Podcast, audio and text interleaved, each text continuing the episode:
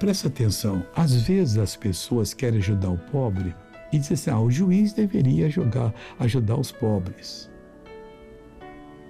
A Bíblia fala um pouquinho ao contrário. O juiz tem que julgar todo mundo retamente.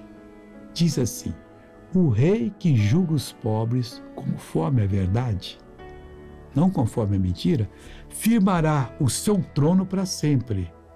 E o que privilegia o pobre, se ele não tem o direito, só porque é pobre, ele vai ter problemas. Porque Deus quer justiça.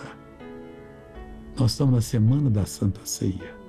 Neste sábado e domingo em São Paulo, vamos ter 10 reuniões. Vem estar conosco.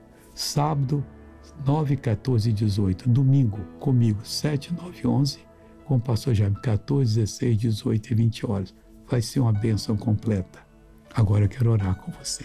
Pai, eu clamo do fundo da minha alma por essa pessoa. Eu vou exigir a saída do mal. Mal pega tudo que é seu e vai embora e não volte mais, em nome de Jesus. Obrigado, Senhor, e amém.